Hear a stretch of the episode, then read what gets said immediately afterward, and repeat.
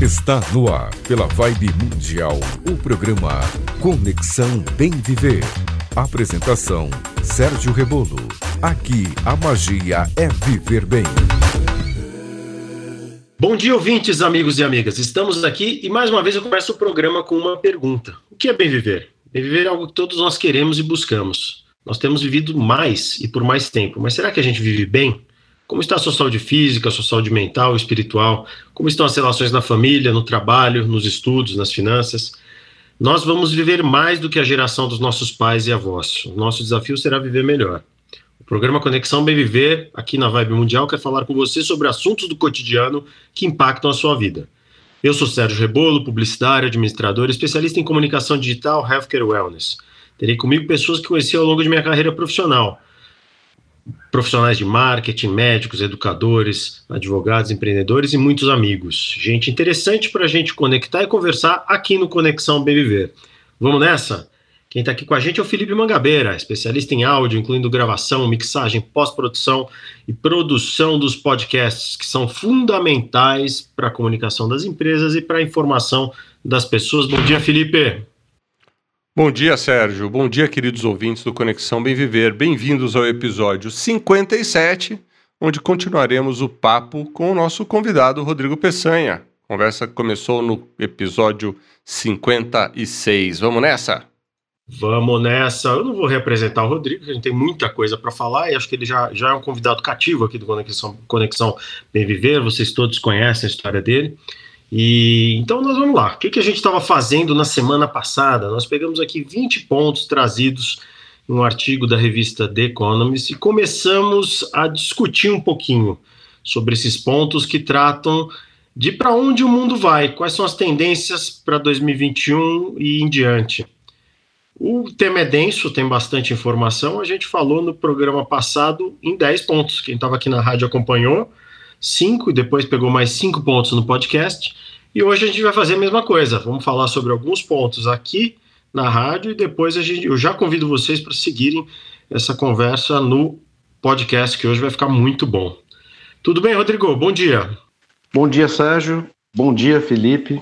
Bom dia, ouvintes do Conexão Bem Viver na Rádio Vibe Mundial e do podcast também do Conexão Bem Viver.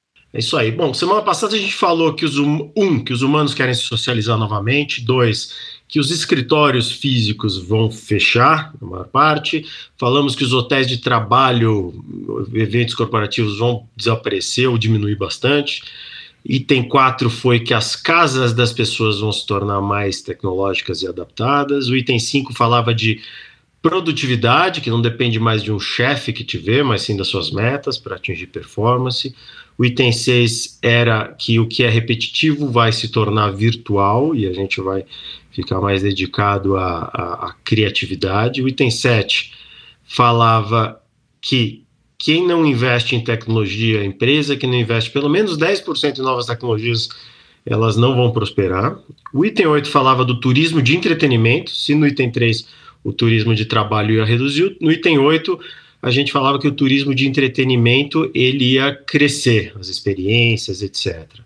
No item 9, nós falávamos que uh, o cuidado maior com dados pessoais, a nossa geração tem pouca preocupação com dados pessoais, na próxima a gente vai ter, vai ter mais cuidado, nessa, quer dizer, na próxima não, de agora em diante vamos ter mais cuidados com dados pessoais. E o item 10 era que a força de trabalho seria reduzida por, por causa da inteligência artificial. Esses foram os 10 primeiros itens. E hoje nós vamos do 11 ao 20. Rodrigo, décimo primeiro, a educação nunca mais será igual. Como assim? O que, que vai acontecer com a educação? Então, são coisas que, obviamente, já estamos assistindo, né? Que é o uso intensivo do online para fins de educação, né? É, começou isso na internet, começou já há algum tempo, é, antes de atingir universidades, né, é, alguns tipos de curso que se davam online, daqui a pouco começam a surgir os cursos, os cursos é, à distância, educação à distância. Nem todos os cursos são dados à distância, é bom que se diga, né? Aqueles que, como medicina, psicologia, por exemplo, é um curso que não se, não se dá à distância, depende muito também das associações que regulamentam isso, né? Porque é, se argumenta de que alguns cursos você precisa ter um contato físico e tudo mais, e acredito até que sim. Mas o fato é, todo curso tem uma parte da matéria que é, é teórica, né, que são exposições teóricas e que sim pode ser feita à distância, e uma outra parte eventualmente tem que é mais prática e aí que aí não. O fato é inegável que é, você pode pelo menos ter o um modelo híbrido é, para o resto daqui para frente. Né? Isso vai fazer com que deslocamento seja menor, menor gasto de combustível, isso é questão de sustentabilidade, isso independente da pandemia. Estamos falando aqui que daqui para frente o, ensino. E uma coisa que eu vejo é a, a consciência no universo das uni, uh, no universo da educação fica é o que me faz mais pensar. Porque a questão é, se eu posso fazer um ensino uh, olhando um professor de Harvard, um professor famoso, ou da Kellogg de marketing, posso ver uma aula, assistir uma aula numa universidade de primeira linha de qualquer país, será que vale a pena eu fazer um curso presencial numa universidade menos reconhecida do que fazer um online? Então a gente percebe que a concorrência entre as universidades fica muito mais globalizada à medida que o ensino à distância vai sendo é, assumido, né? E um professor bom, ele pode atingir literalmente até milhões de alunos. E isso também modifica um pouco a carreira do professor, você não acha? Vocês não acham que isso tem um impacto grande? Não, sem dúvida. É essa mudança do, do da educação para o presencial para o remoto, ela é um fato. Essa semana eu estava ouvindo um podcast uh, sobre tecnologia e um dos apresentadores ele é dono de uma empresa que ministra cursos, né, ligados à tecnologia, a produção audiovisual e assim por diante. E é um site, é um, tem mais de mil cursos, o cara, são cursos produzidos por N pessoas. E ele, além desse site que tem os cursos online, ele também tinha aulas presenciais. Então, ele tinha duas empresas, duas marcas, com o mesmo conteúdo, alguns online e outros presenciais. E aí, na entrevista com ele, uh, perguntam: e aí, quando é que você, como é que você vai fazer para voltar para o presencial? Quando vocês estão estimando, ou quantos por cento dos seus alunos você acha que vai voltar presencial? Ele respondeu zero. Eu extingui o presencial. Tudo que eu tinha no presencial, eu fiz um esforço enorme para migrar para o online rapidamente no começo da pandemia. Todos os meus alunos foram, nenhum desistiu. E eu nunca mais vou ter curso presencial.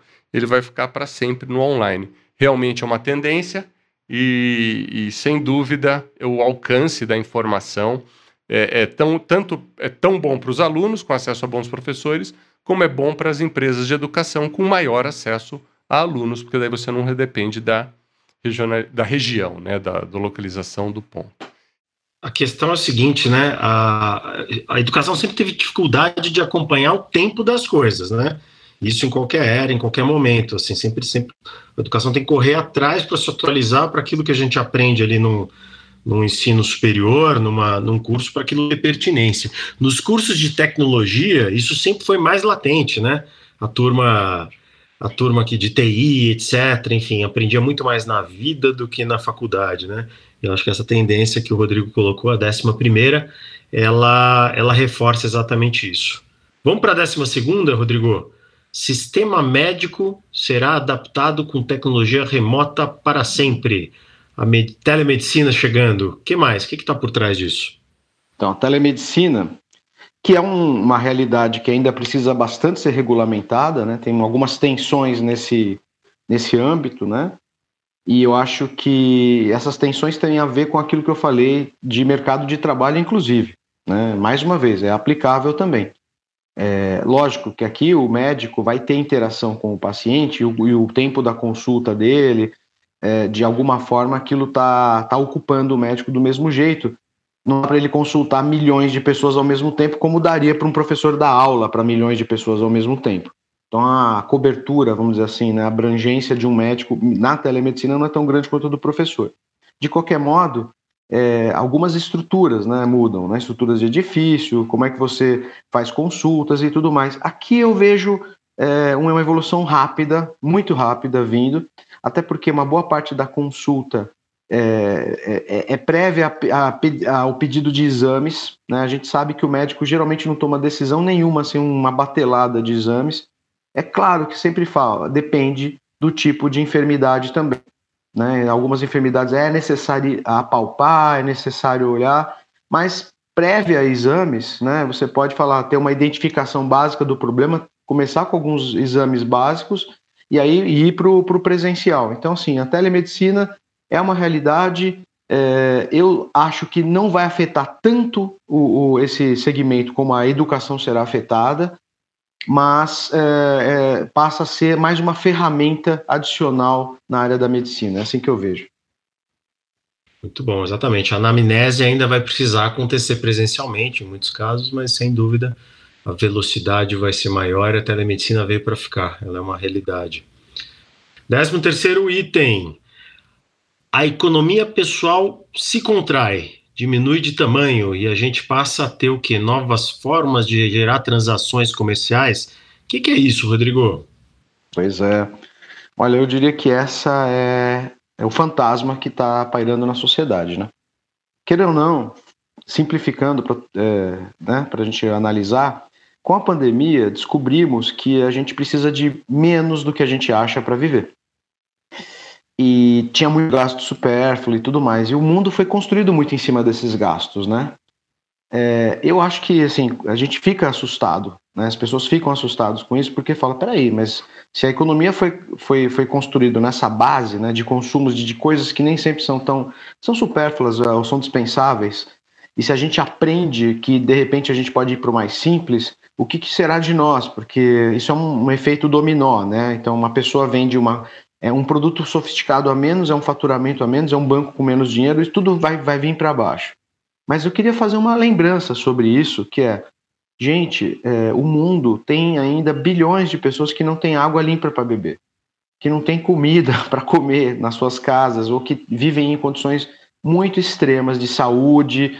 E, e então é o seguinte: o que, que o mundo precisa é levantar a economia, não é, fazendo com que uma classe A consuma mais alguma coisa supérflua, mas a gente tentar levantar a economia espalhando mais condições melhores para todo mundo no mundo e enxergar o mundo como um planeta mesmo, né? E não só seu, a sua vizinhança, vamos dizer assim. Aí isso faz a economia girar. Em outras palavras, né? Lembrando, quanto a gente teve nesse país um pouco melhor distribuição de renda, todo mundo saiu lucrando, porque você tinha maior movimentação da economia, né? É, e isso dava emprego para todo mundo. Não necessariamente a classe alta consumiu mais ou proporcionalmente muito mais, mas o importante é que tinha para todo mundo. Acho que a coisa vai por essa direção. Ontem, ontem eu estava. Você falou de duas coisas que eu acredito que são tendências e, e eu, de uma certa forma, procuro praticar.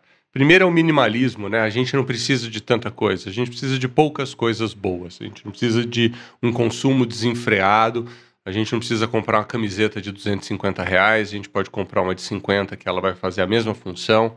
Então, eu acredito que as famílias estão vendo isso e, e de uma certa forma, Rodrigo, poupando dinheiro, né? Fechando alguns ralos que tinham de consumos desnecessários.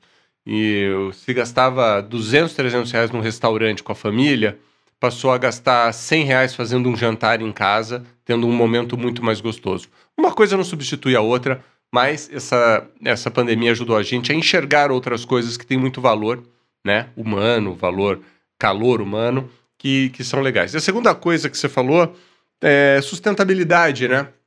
Menos consumo, menos lixo, menos tudo. Sustentabilidade é uma outra tendência no mundo. É, essa preocupação aí que você falou, tem gente que não tem água. É, as boas notícias é que as empresas estão acelerando seus processos de se tornar mais sustentáveis. Isso é uma tendência também que eu acho super bacana. Eu acompanho bastante essa pauta por conta de um outro projeto que eu toco, que é o Pegada Positiva.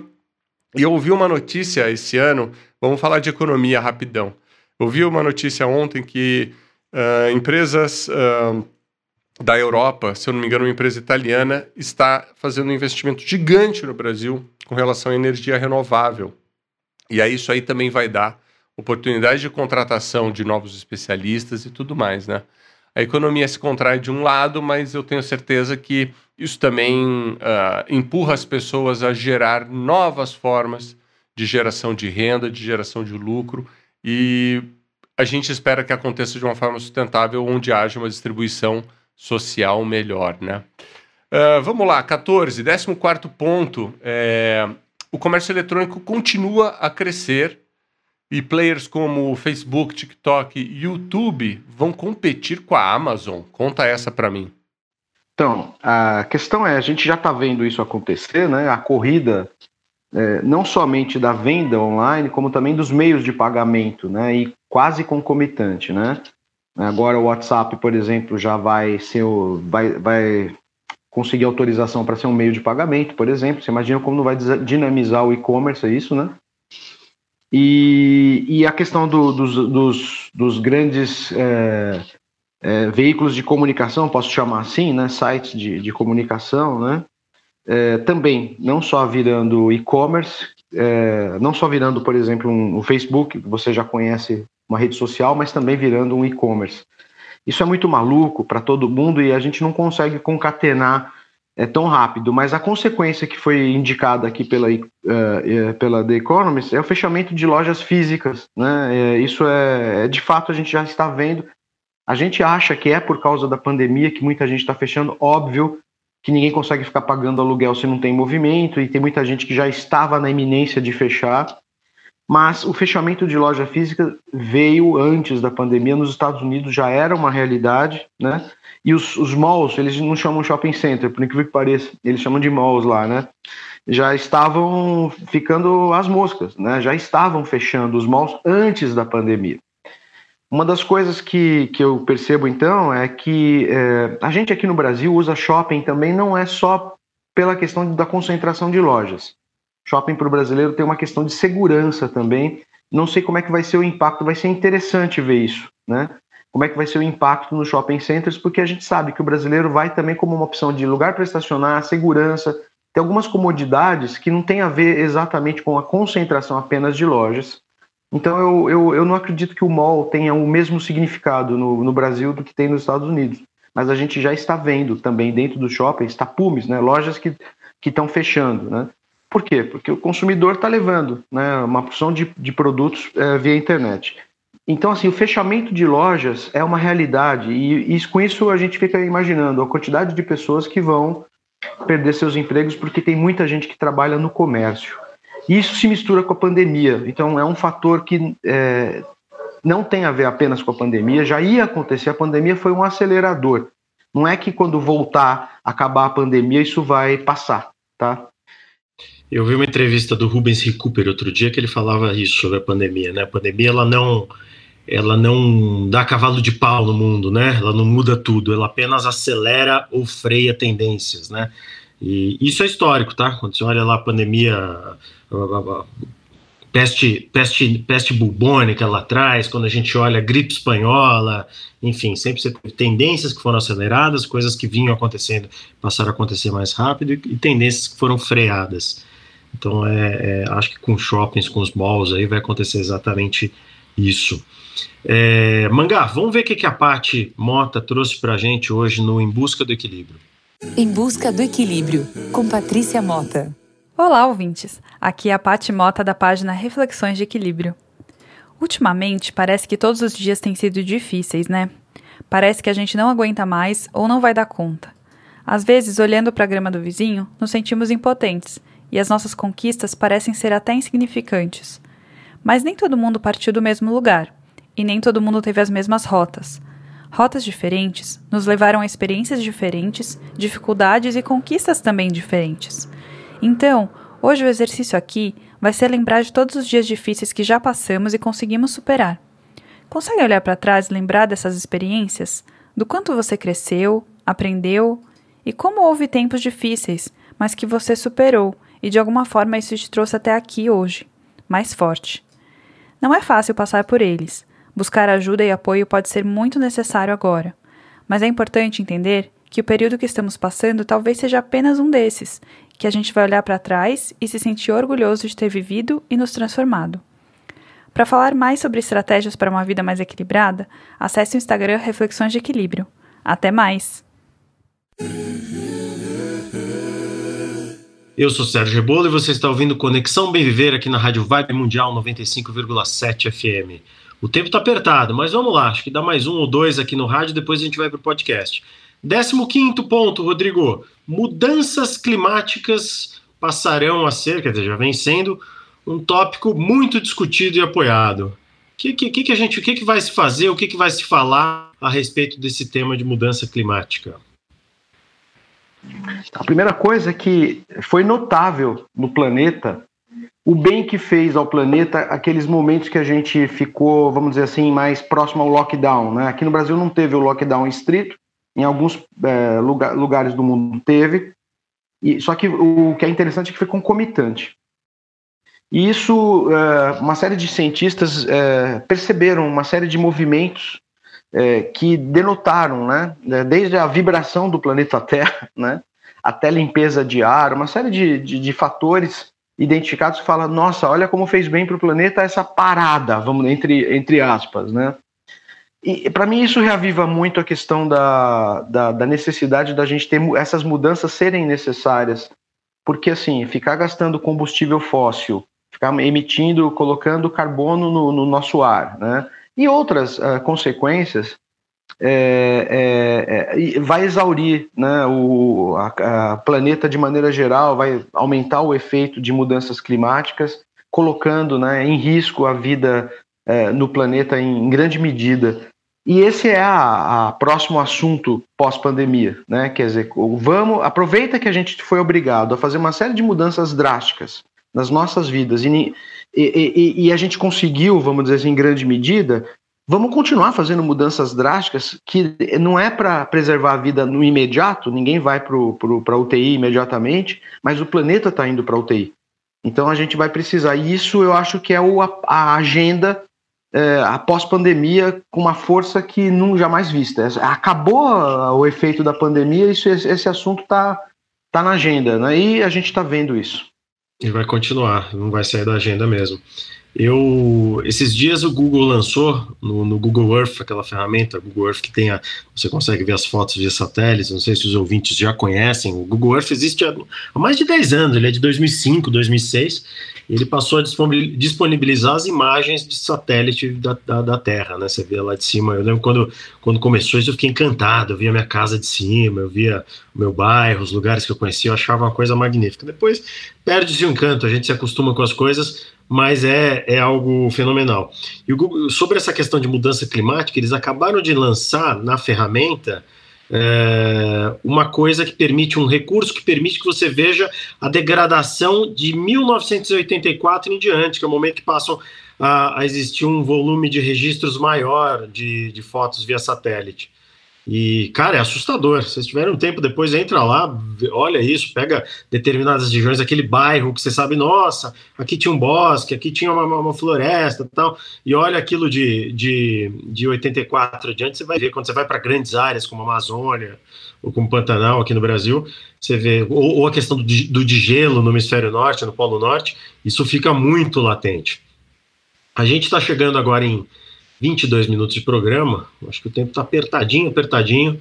Eu vou arriscar aqui, teimando com manga, mais um item para o Rodrigo falar rapidinho. A gente vai falar o 16, a gente vai falar dos quatro últimos lá no podcast. Então vamos lá, 16 item. Novos modelos de informação e notícias por assinatura com mais transparência vão ajudar a disponibilizar conteúdo com menos fake news. A gente vai conseguir se livrar, não, mas controlar as fake news, Rodrigo? Então, essa é, é, Bom, a The Economist é uma revista, né? E ela vive da credibilidade do, do que ela publica. Então, acho que ela sabe bem o que está falando. O que ela está falando é que as pessoas estão é, muito inseguras com relação à credibilidade, a, a no que, que ela pode confiar. E uma vez que você conquistar a confiança das pessoas a respeito da isenção, do conteúdo, as pessoas tendem a ficar mais fiéis então vai parar um pouco do que está hoje, que a pessoa tem milhares de fontes de notícias e não confia em nenhuma. A tendência é ter uma volta, eu acho, do que eram os jornais no, no começo do, do, do, século passado, né? De que o, a pessoa confia no que está escrito no jornal. É, eu acho que sim, pode haver uma depuração né, da mídia né, e da qualidade das informações, mas por outro lado me preocupa uh, a ideia de eu ler apenas um jornal ou ter apenas um grupo de, de, de, veículo de notícia, porque não é questão de fake news, às vezes é questão de, de, de paradigma. Então é isso.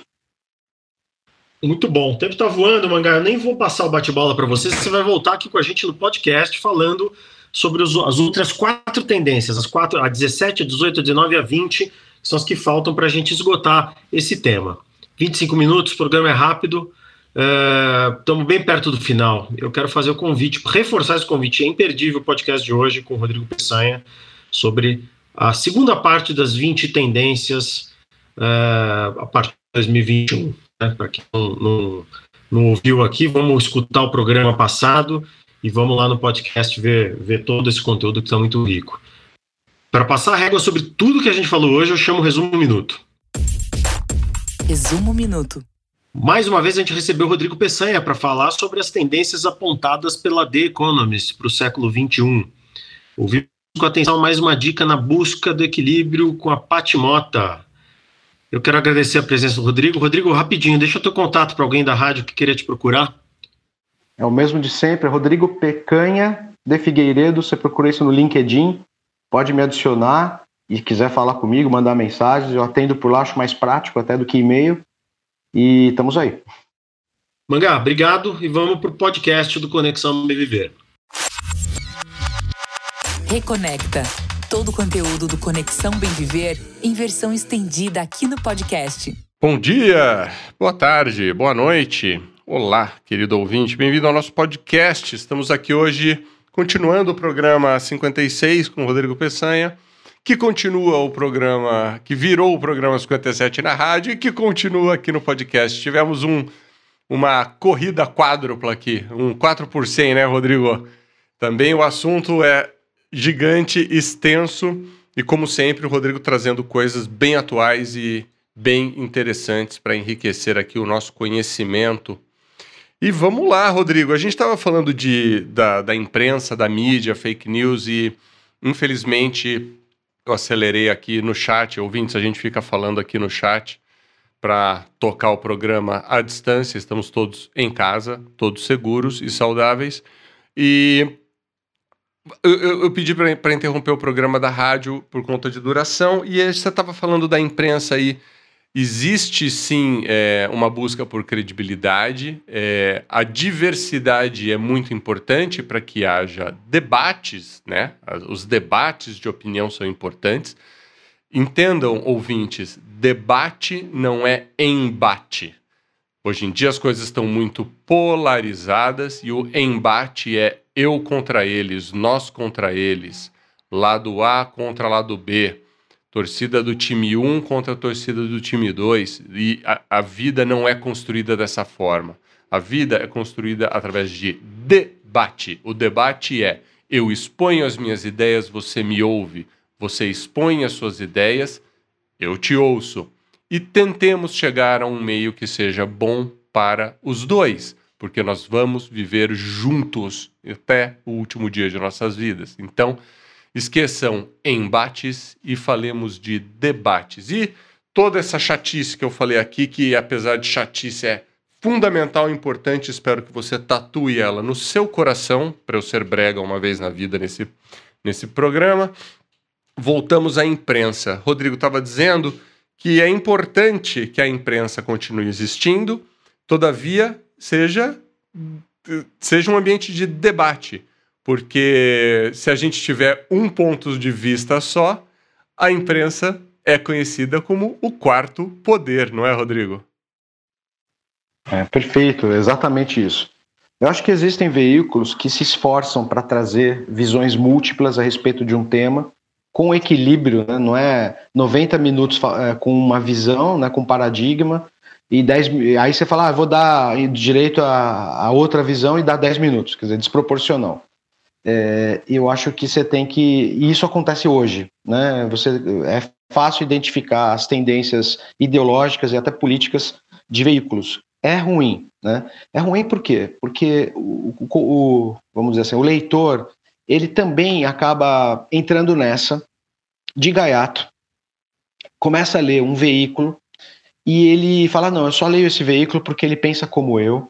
O veículo sabe disso, então é, reforça todas as premissas ou preconceitos ou, ou, ou, tendências desse leitor, o veículo continua ganhando dinheiro é, e o leitor continua desinformado. É, você não tem que ter medo de ouvir uma opinião contrária. Ela não vai te mudar sua cabeça, não vai fazer uma lavagem cerebral.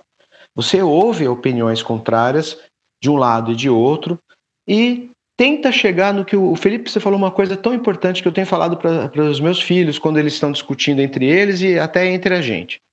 Busquem o entendimento e busquem um consenso, busquem pontos em comuns. A gente o, parece que está, as pessoas estão discutindo hoje, fazendo, tentando identificar no que elas discordam e, e focando todas as forças no que discordam. Sendo que se a gente fizesse um pouco mais de foco no que a gente concorda, ah, começou uma discussão, você sentiu que você está numa, numa, numa direção diferente do que a outra pessoa? Ótimo. Faça o seguinte: primeiro, busque os pontos de concordância. Vamos deixar bem claro os pontos que a gente concorda. Aí você vai nas premissas. Isso, aquilo, aquilo, aquilo. Já começa a melhorar o nível da discussão. Pessoas, o coração já desacelera. A gente percebe que às vezes o que é mais essencial tem um ponto, muito mais ponto de, de concordância e você identifica o ponto de discordância. Se esse ponto de discordância, ainda que esclarecido, você não consiga uh, chegar num, consenso, respeite a opinião do, do outro, né? E, e, segue a sua vida, né? Porque você já mudou de ideia, você não é a sua ideia, você é algo mais aí dentro. Você se identifica demais com as suas ideias. E aí eu te pergunto, quando você mudou de ideia, você deixou de ser você? Não, então por que, você está se identificando tanto assim e fica ofendido porque uma pessoa não concordou? Para e fala, ok, por enquanto eu não concordo e tal, e toca a sua vida, né? E procura manter o relacionamento, procura manter a amizade. Isso tanto no plano é, pessoal quanto no plano das notícias, das mídias. Deixa a pessoa, o, o noticiário, falar uma coisa que você não concorda, procura os pontos de concordância e aqueles pontos de concordância anota. E depois você pensa sobre aquilo. Nossa, né? Perfeito isso. É, eu, tenho, eu tive um professor na pós-graduação que, que era um professor, acho que não lembro qual era a matéria, se era negociação, administração de conflitos, que ele falava assim: pense 10 segundos antes de dar uma resposta, porque esses 10 segundos já mudarão a sua resposta. Né? E é bem isso que você falou. Pensa, anota, ouve, dá um tempo, digere, depois você fala o que você pensa. E só de você ter uh, esse tempo para pensar, já baixa o, a, a, reação, né? Porque reagir é, é impetuoso, é, é, use a palavra certa, é isso mesmo, ele é, ele é impetuoso, impetuoso já... é tempestivo. Intempestivo ou impetuoso? ou né? intempestuoso também não. Intempestuoso, tá vendo? Conexão Bem Viver, um programa sobre neologismos e dicionários. A gente vai além aqui. É, a gente erra, mas, mas não, se, não se envergonha, não. Te cuida, Pasquale, te cuida, Pasquale. Te cuida, Pasquale. O, o negócio é a gente aprender. Então, conclu... eu, eu, foi até bom ter esse erro e, e, a gente chegar nisso, porque era, era uma coisa que eu queria falar, Rodrigo. O importante é a gente ouvir e aprender. Nós somos inteligentes para processar, elaborar e agir, ao invés de reagir como um animal, agir de uma forma que as coisas funcionam bem. Porque, vamos, vamos lá, isso já puxa o assunto 17, que é a saúde mental, né? As pessoas que reagem, que são explosivas, que brigam, esse modo que estamos convivendo uh, com pouco espaço, né? Uh, muito contato e muito contatos muito recorrentes com as mesmas pessoas, a gente começa a ter problemas de saúde mental, né, Rodrigo? Saúde mental vai ser um tema recorrente aí também nesse futuro próximo, não? Então, tem muita gente que está atribuindo, mais uma vez, a pandemia a problem problemas de saúde mental. Eu diria mais uma vez, né, é, a pandemia não tem esse poder todo se a gente já não tivesse é, uma semente ali. Muito antes da pandemia, um amigo meu já dizia que a doença do século XXI seria a depressão. Perfeito. Então, existem mil fatores que estão levando o ser humano a, a, apresentar alguns problemas de saúde mental, de ansiedade, principalmente, acho que é o, o mal do século. E depois de passar por ansiedade, é normal é, que muitos evoluam, ou evoluam, entre aspas, a palavra, né, mas para uma depressão. Então, assim, é, a questão aqui da saúde mental já era uma realidade, já era um problema. Suicídio é uma das principais causas de morte do mundo antes da pandemia. O que está acontecendo, que eu percebo, é que uh, existe uma conscientização da importância da gente não estigmatizar esse tema, de trazer ele à luz, né? É, tem, dentro das empresas, principalmente, mas dentro de, de, é, de convívio social, quem é que nunca passou por um momento difícil que pode ser mais similar a uma depressão, ou que pode é um ataque de crise do pânico? Quer dizer, tem muita gente que você conhece que toma remédio tarjado e você não sabe.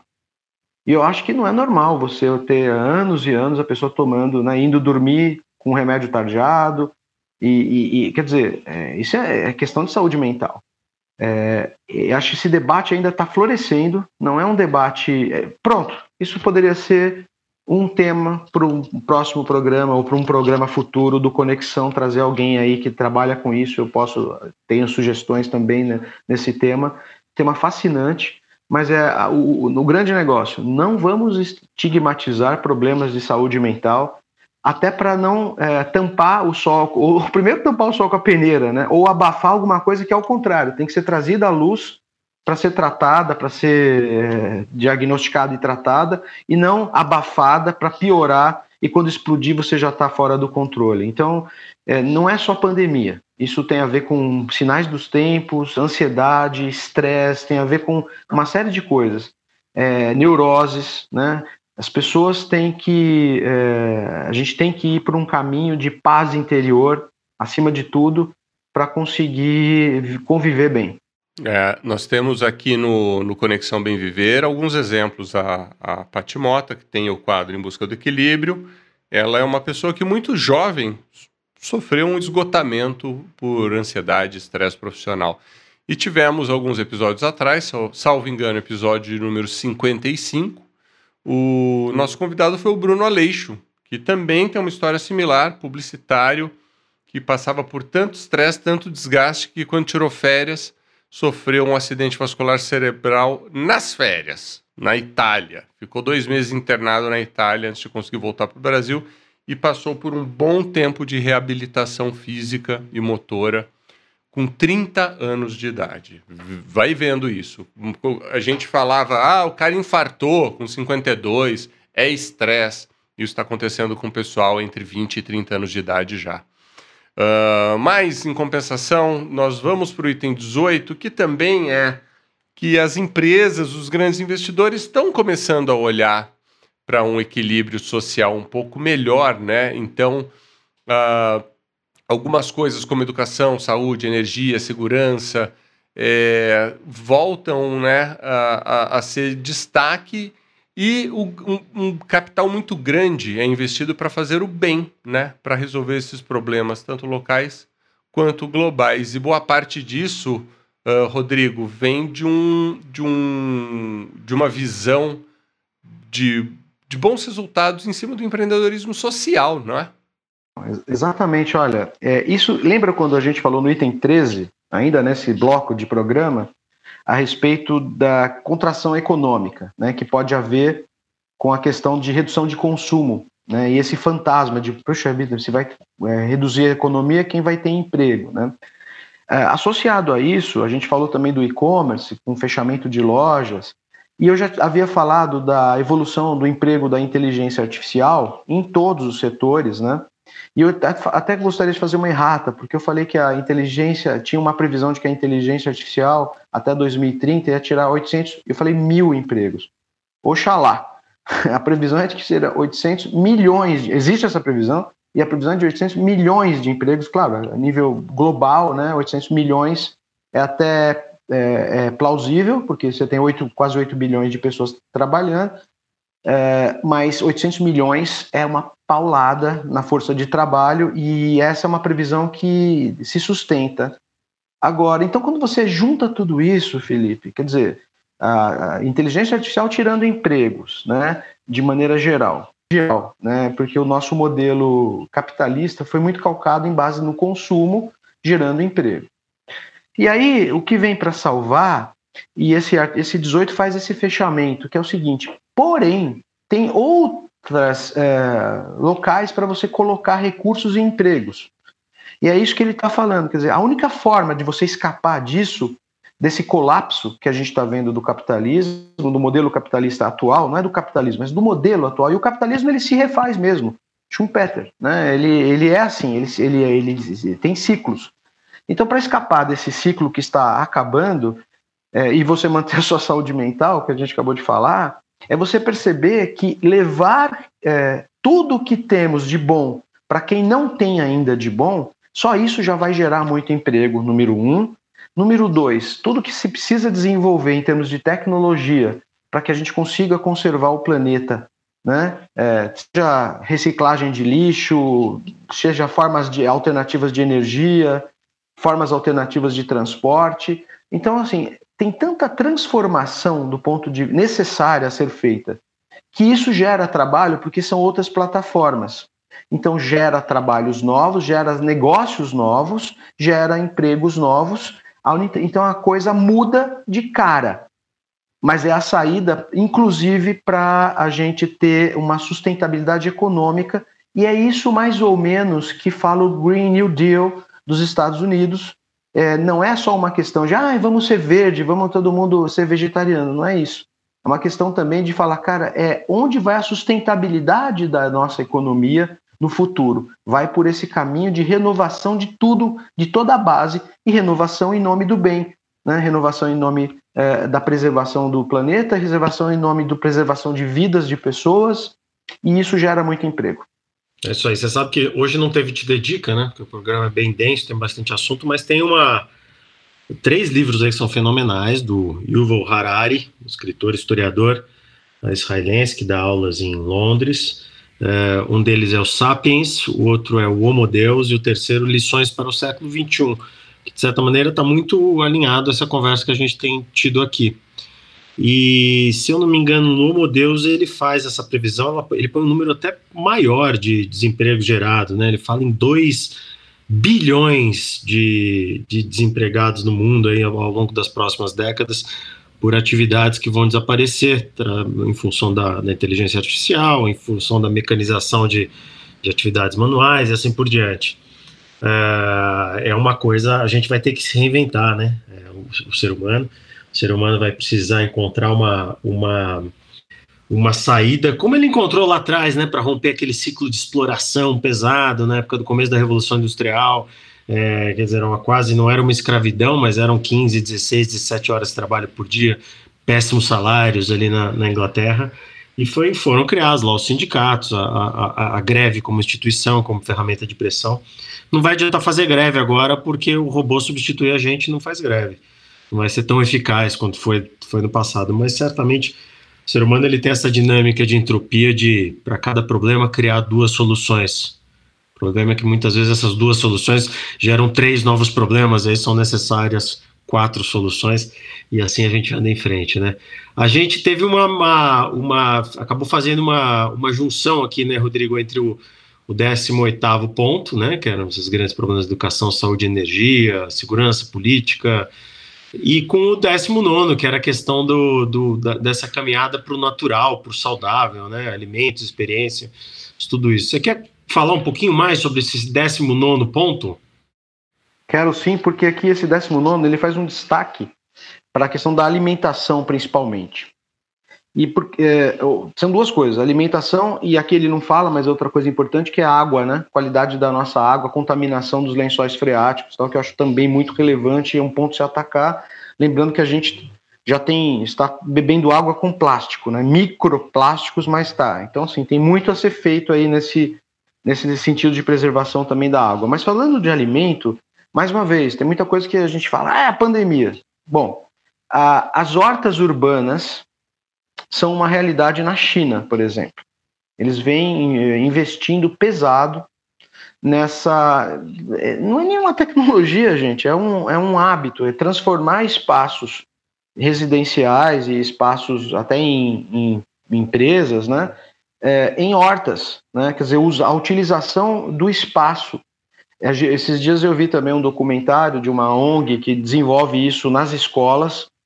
É, coisa mais linda, que vê é, você é, numa escola pública com espaço razoável para isso, né, de terra, as crianças é, se habituando a plantar e colher é, hortas, é, hortaliças e, e outros tipos de alimentos vegetais, prepará-los, inclusive, quão educativo é isso, a relação da criança com a comida muda, porque ela sente que ela plantou, ela viu a comida crescer, ela valoriza aquilo, ela começa a ingerir os vegetais que não está ingerindo. Quem tem criança sabe a dificuldade que é, nem sempre tem exceções, lógico, mas de maneira geral, fazer a criança comer certos tipos de, de, de alimentos, de vegetais, sobretudo. E na China, essa produção de hortas é uma grande realidade, já né? Não é pandemia, cara, os caras já estão lá ocupando é, vários espaços com isso. Então a gente percebe que essa é uma tendência grande. Se você está numa cidade, é, você tem interesse nesse assunto, busca é, esses assuntos de hortas urbanas, isso é uma coisa que prevejo, vai explodir.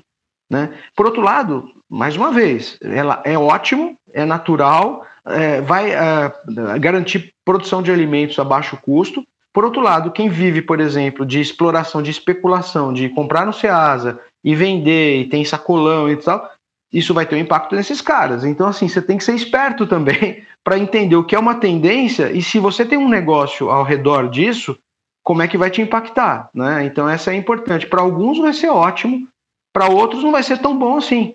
Mas é, depende de quanto você se antecipa nessa questão. É, pode escrever aí você ainda vai comprar ou vai ter produtos de graça cultivados ou dentro da sua casa ou numa horta pertinho da sua casa urbana com projetos de eh, trabalho comunitário. Uh, pertinho da sua casa, horta urbana, grandes vantagens: menos gasto de uh, menos emissão de poluentes, gasto de combustível para transporte, incentivo à economia local. A gente só muda o um mundo se a gente agir localmente e, naturalmente, renova-se CO2 em oxigênio por conta de você ter vegetação perto de você, diminui a temperatura do planeta e assim por diante. Falando de alimentação e água, uh, Rodrigo, eu, e, e, de hortas urbanas, eu vou falar de, de duas coisas aqui que, que têm sido uh, assuntos da minha vida. Primeiro, uh, no começo de fevereiro, acho, meio de fevereiro, eu entrevistei a doutora Patrícia Iglesias, que é a primeira presidente da CETESB nos 60 e tantos anos de história da instituição. CETESB, ela, ela monitora vários índices, como, por exemplo, poluição. E aí, voltando lá no que você disse lá atrás, uh, eles monitoraram poluição no começo da pandemia, a qualidade do ar melhorou absurdamente em vários, vários pontos na Grande São Paulo. Uh, segunda coisa que ela falou que a CETESB tem uma horta comunitária dentro da sede deles, ali perto da Marginal Pinheiros, perto de onde era o prédio da editora Abril. E essa horta comunitária ela não tem o papel só de ensinar as pessoas, ela tem um papel social. Os funcionários mais simples da empresa, os funcionários do, lá da parte do escalão mais baixo, faxineiros, vigias, seguranças, pessoas de trabalho um pouco mais uh, menos intelectual, digamos, é, toda a produção da horta é doação para eles. Então, para ajudar na alimentação da família e do conceito, né? Que essa comida não me custou nada porque nós cuidamos dela e ela e ela nasceu, ela cresceu aqui. E para concluir essa a minha meus minhas grandes falatórias aqui, meus comentários infinitos, você falou de consumo de água. Água é o novo petróleo. Daqui a alguns anos a água vai custar muito caro. A gente tem que ficar de olho nisso, porque ela vai ser escassa se a gente não cuidar. Segunda coisa, hábitos de alimentação e água. Eu passei a comer carne vermelha, carne de boi, apenas uma vez por semana. Por quê? Cada quilograma de carne de boi que chega na tua mesa custou 15 mil litros de água. 15 mil litros de água para produzir um quilo de carne bovina. Então, pessoal, dá para se alimentar bem com proteína animal. Não estou querendo que ninguém vire vegetariano ou vegano, eu não virei. Mas eu deixei, eu estou comendo menos carne de boi pela consciência do custo da produção. E esse custo não é o custo financeiro. Um quilo de picanha vai custar 70 reais? Ok. Mas 15 mil litros de água vai custar muito mais para gente do que esses 70 reais de um quilo de picanha. Sérgio, vamos puxar o último ponto aí para o Rodrigo encerrar e depois eu encerro o programa? Vamos, eu quero. Antes disso, eu queria que você me dissesse onde é que você está comprando a picanha por 70 reais aí, que eu achei bom esse preço, viu, Mangá? Não, tô, não tem encontrado, viu? Essa, esse, esse vou, valor aí. Eu, quando eu for para São Paulo, eu levo umas peças para você. Maravilha, eu aguardo, aguardo as peças de picanha ansiosamente aqui. Mas vamos lá. Rodrigo, vigésimo ponto para fechar. Eu acho que esse ponto também é um pouco um, engloba tudo que a gente tem, falou nesses dois últimos programas Conexão Bem Viver aqui, né?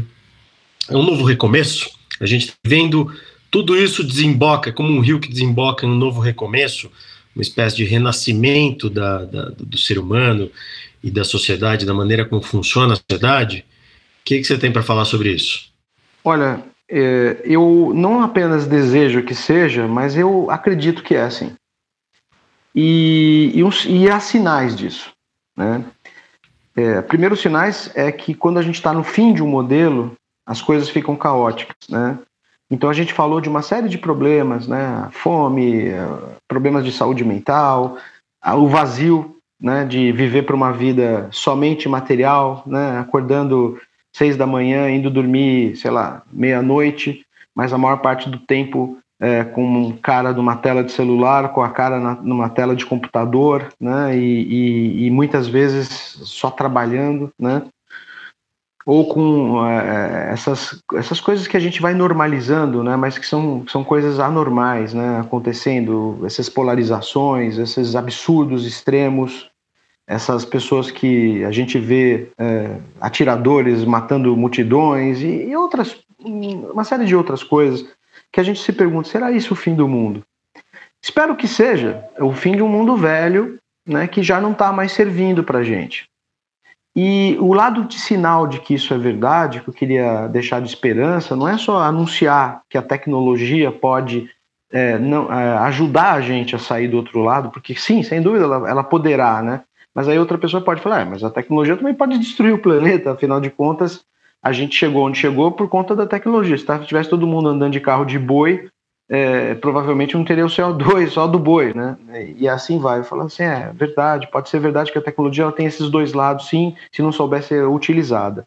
Mas o sinal que eu queria deixar é a presença de pessoas, principalmente mais jovens, de gerações, a gente começa a notar o nascimento de muitos gênios, Crianças que com, sei lá, 6, 7, 10 anos estão chegando é, até a universidade, estão inventando é, sistemas completamente novos de limpeza de água, de limpeza de, de, de poluição, é, moleques, né? ou crianças que estão indo para uma, uma liderança global, né?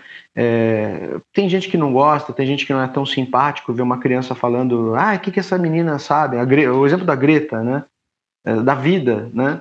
Ela está sendo orientada pelos pais que são ativistas, mas a questão é, é se crianças estão preocupadas com o planeta mais do que os adultos, eu posso dizer que a gente tem mais esperança né, de que é, tudo isso vai acontecer.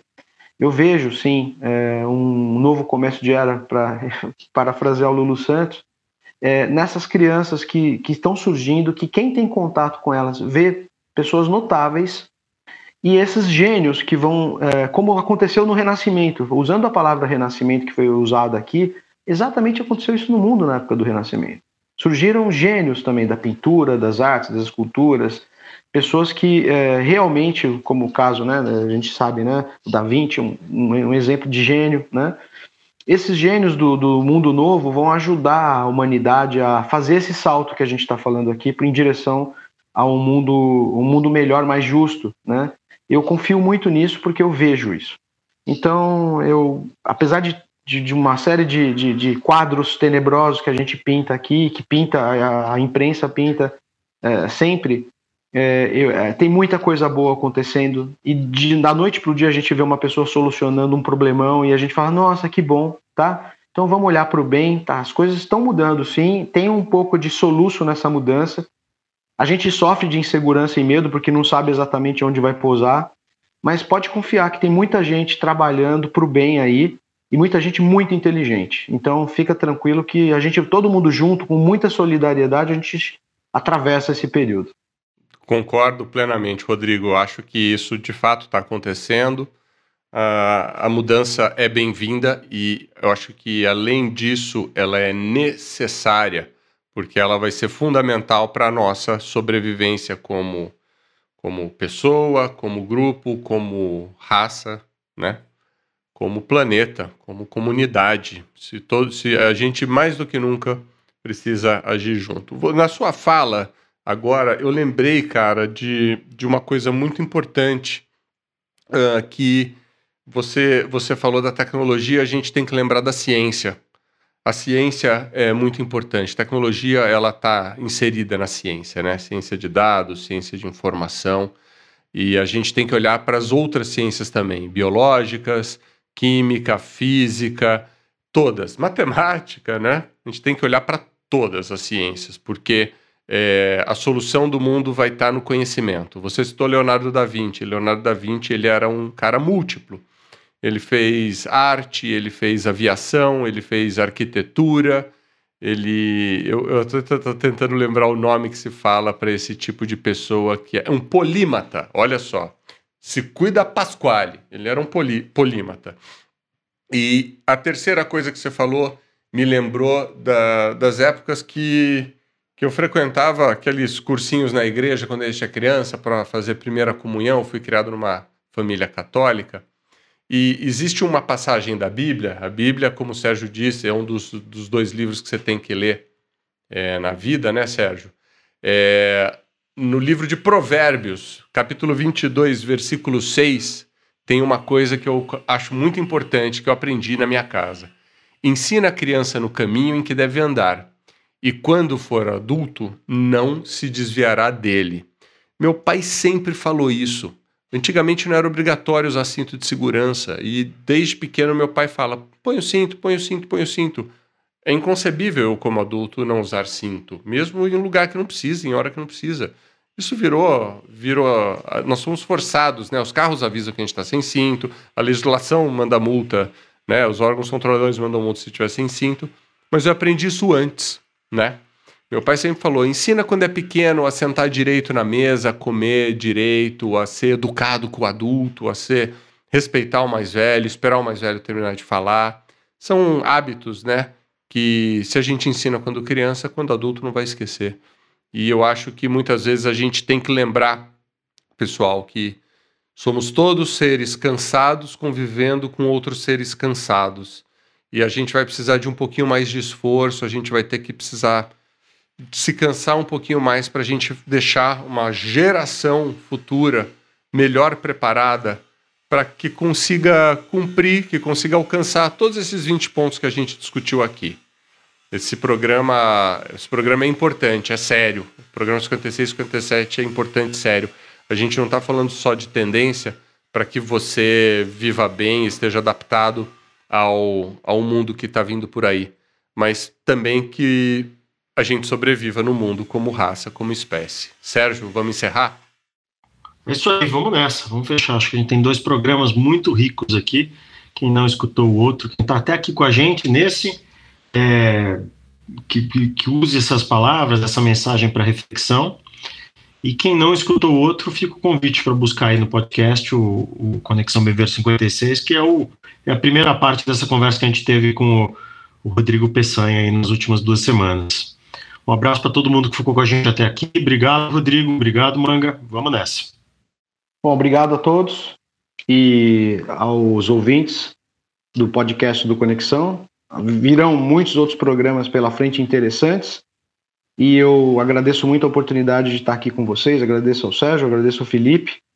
Qualquer coisa, é, quiser manter contato, Rodrigo Peçanha de Figueiredo, Pecanha, então, sem cedilha, no LinkedIn. É, entra no LinkedIn, me adiciona, é uma rede muito séria, interessante, dá para a gente trocar ideia também. E aqui no Conexão, é, em nova oportunidade. Muito obrigado a todos e até a próxima. Obrigado, Rodrigo. Obrigado, querido ouvinte, pela presença. Sérgio. Programa enorme, uma hora de programa. Veja só, gente, olha só. Eu acho que batemos um recorde hoje. Muito interessante o assunto. Não percam segunda-feira da próxima semana na Rádio Vibe Mundial, 8 da manhã. Conexão Bem Viver de número 58. E com versão estendida, claro, logo na sequência em podcast nas principais plataformas. Querido ouvinte, mais uma vez, muito obrigado pela sua presença. Não se esqueça de falar conosco no conexãobemviver.podcast.com.br. Siga-nos nas redes sociais, link, uh, Facebook e Instagram. Estaremos lá ansiosos por um feedback de vocês. Um grande abraço e até a próxima.